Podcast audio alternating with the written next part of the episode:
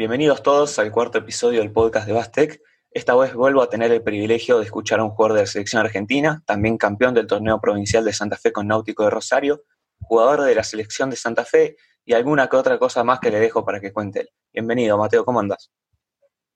Hola Tommy, ¿cómo estás? Bien, gracias primero por participar. No sé si escuchaste alguno de los episodios anteriores. Primero me gusta que el, que el invitado haga una introducción contando quién es, dónde jugó y qué está haciendo ahora para que la gente conozca y entienda un poco más por qué lo tiene que escuchar. Así que te doy luz verde para que le cuentes a la gente quién sos.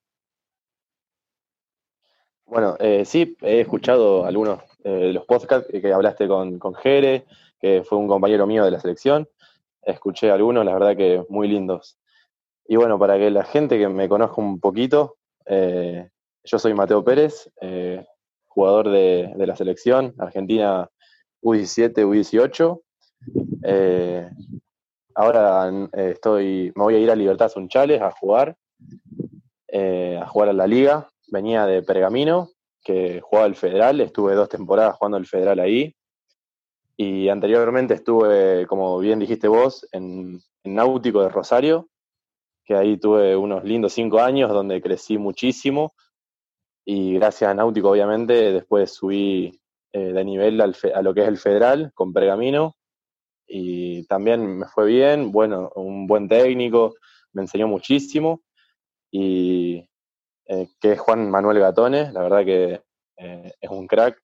Eh, y ahora, por suerte, pude arreglar en un equipo de liga, como es Libertad Sunchales, que tiene mucha trayectoria en lo que es el básquet de Liga Nacional. Así que bueno, con muchas expectativas de poder arrancar el torneo.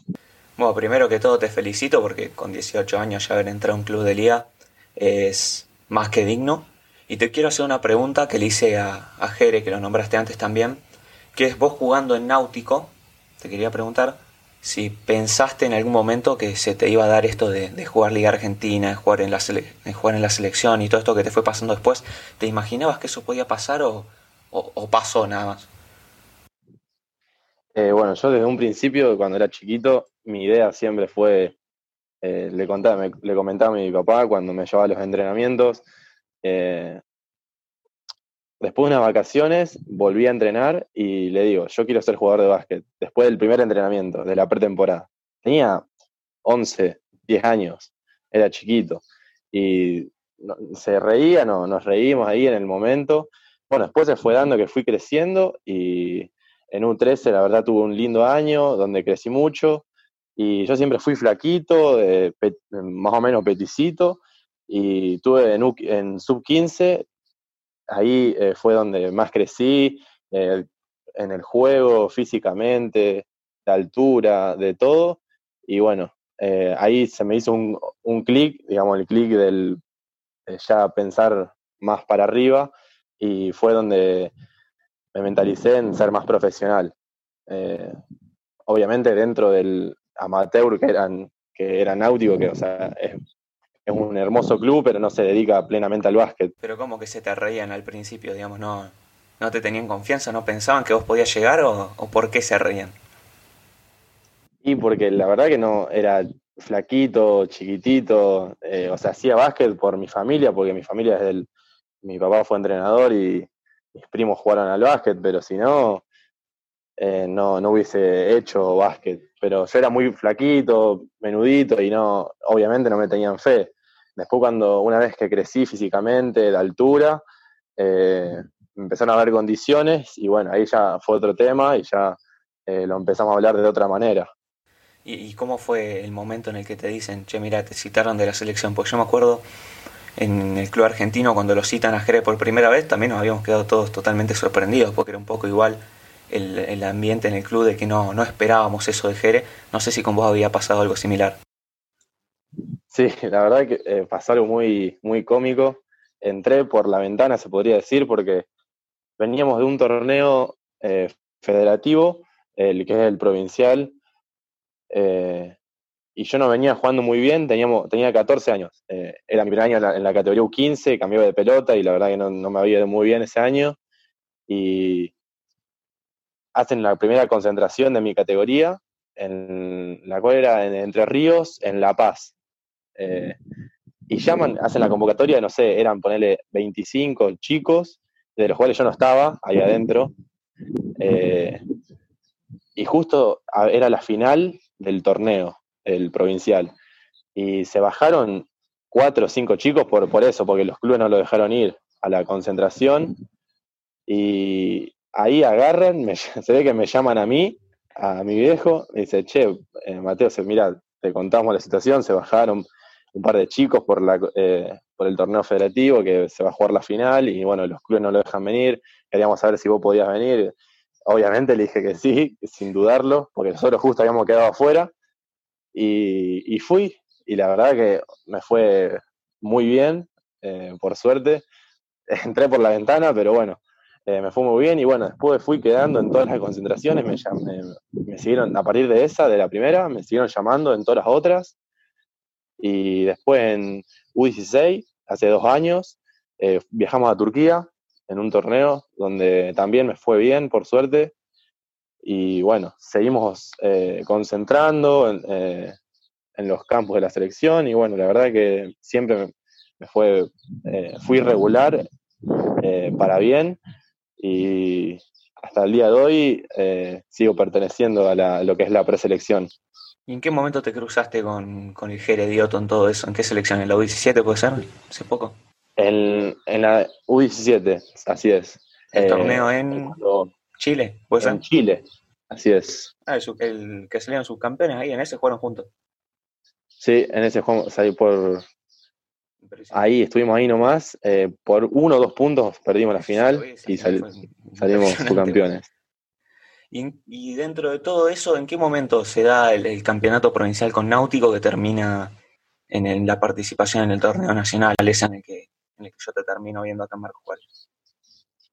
Eso fue eh, en U15 eh, hace tres años y la verdad que tuvimos una camada que fue hermosa porque era ir a entrenar y entrenábamos, pero nos matábamos, era una, la verdad que un equipo muy lindo donde íbamos al gimnasio, bueno, vamos, íbamos los dos al gimnasio, vamos a entrenar, íbamos los dos a entrenar, nos juntamos a comer, era un equipo muy unido y así nos fue, obviamente, dio frutos, salimos campeones de Santa Fe, ganando la final por 20, 25 puntos de diferencia, eh, una amplia diferencia siendo la final del, de Santa Fe, que Santa Fe es enorme, y después fuimos al, al Nacional, donde pasamos la primera fase, y después eh, quedamos eliminados en, semifinales, que fue ahí justo en Marco Juárez.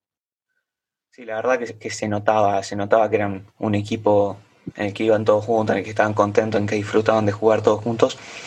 Pero bueno, quiero pasar a, otro tema más, ya hablando más de la actualidad. Supongo que esto de, estar cinco meses sin entrenar no te haber pasado nunca, digamos, ¿no? ¿Hace cuánto estás sin entrenar? Y la verdad que no me había pasado, eh, obviamente ni a mí ni a nadie eh, cinco meses estar encerrado en tu casa no, no, pasa seguido. Eh, y bueno, estuve, por suerte yo tuve mucha suerte, tuve un vecino que tenía pesas, una barra, mancuernas, y obviamente yo muy cara dura fui y se lo pedí prestado, y la verdad que me lo dio con toda la mejor onda, eh, porque me conoce hace mucho, yo acá tengo un aro, dos pelotas, eh, obviamente un patio chiquito, pero bueno, por lo menos tiraba de dos puntos, eh, hacía pesas con lo que tenía.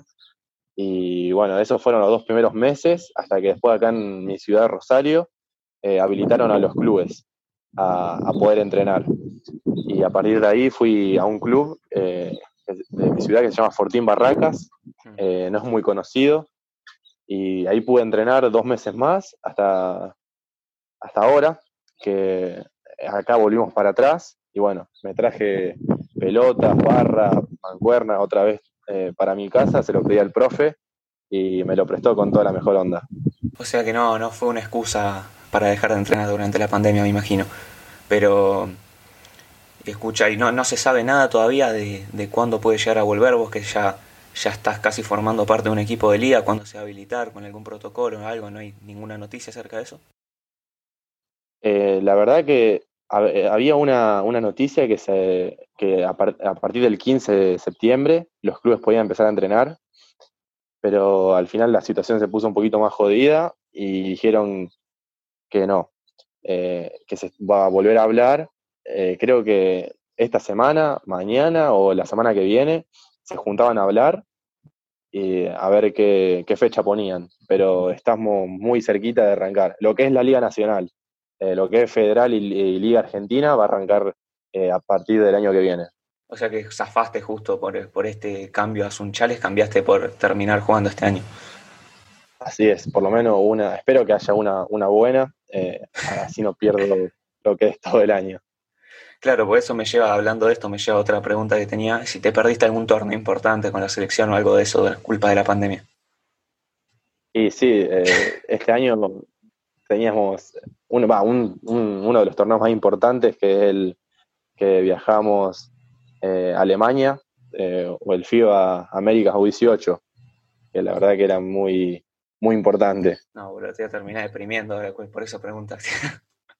y bueno, pero bueno, se, perdió y no solamente a mí, sino a, a, todos los, que íbamos a ir. Eh, se nos vino para atrás, pero bueno, por lo menos pude seguir entrenando.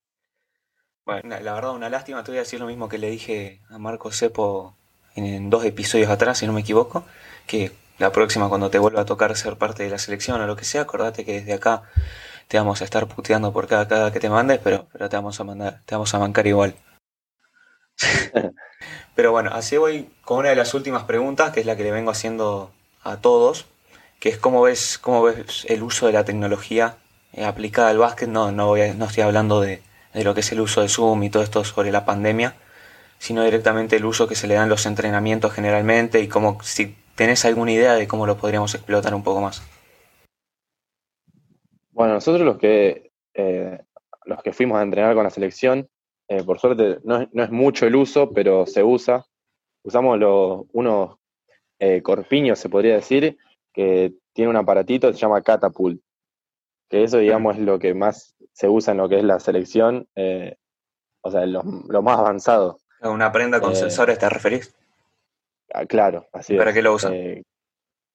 Eh, que te marca el cansancio de cada jugador. O sea, lo que se exige, lo que se cansa, lo que, eh, que descansa mucho, que duerme poco, te marca todo, todo eso. Y la verdad que está, es muy lindo eso, pero bueno, solamente se usa en la selección y la verdad que se podría usar en otras, en otras cosas, digo, en los clubes, que no solamente la selección, que van, vas una semana y después te, va, te volvés a tu club que estás todo un año o, más. Se podría usar un poquito más. Y lo que es el país, eh, se usa, es escaso el uso de la tecnología en, eh, no solo en el básquet, sino en todos los deportes. Claro, concuerdo con lo que vos decís y primero con el tema de Corpiño ese que nombrabas antes. Ese tipo de tecnología entra dentro de la categoría de Internet of Things que nosotros en nuestra página de Instagram aprovecho para decirle que nos sigan, arroba Bastec, subimos un par de publicaciones explicando cómo funcionan esas cosas y respecto a lo otro, sí, la verdad que concuerdo que se podría explotar muchísimo más, sobre todo en, los clubes de barrio donde llega menos todavía, pero bueno, esa es la parte que nos toca a nosotros y a lo que apuntamos a, lograr de acá a largo plazo. Eh, ahora me quiero poner en el lugar de los, de los que nos estén escuchando, sobre todo me imagino que habrá jugadores jóvenes por si les querés dejar algún consejo a chicos que quieran seguir algún, el camino que seguiste vos, de jugar en la selección, de jugar en, Liga Nacional, sobre todo lo como nos contaste antes, de que tu entorno no creía que eso iba, iba a terminar sucediendo. Así que te doy la palabra para, para cerrar si le querés dejar algún consejo a los jugadores jóvenes.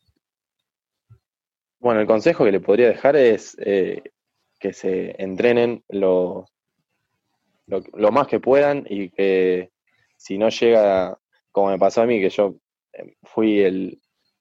Se bajaron tres, cuatro chicos y me llamaron a mí, fui el, último llamado y bueno, yo estaba preparado porque había entrenado, eh, había jugado y, me sentía capacitado para ir. Así que bueno, que eso, que entrenen y que estén preparados para, para lo que sea, para, lo que venga, para las buenas. Claro, para las buenas y para las malas, que la buena ya siempre va, siempre va a venir.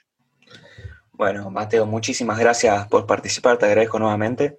Eh, un gusto tenerte acá con nosotros y te mandamos un abrazo grande. Bueno, gracias Tommy, muchas gracias por la invitación. No, gracias a vos.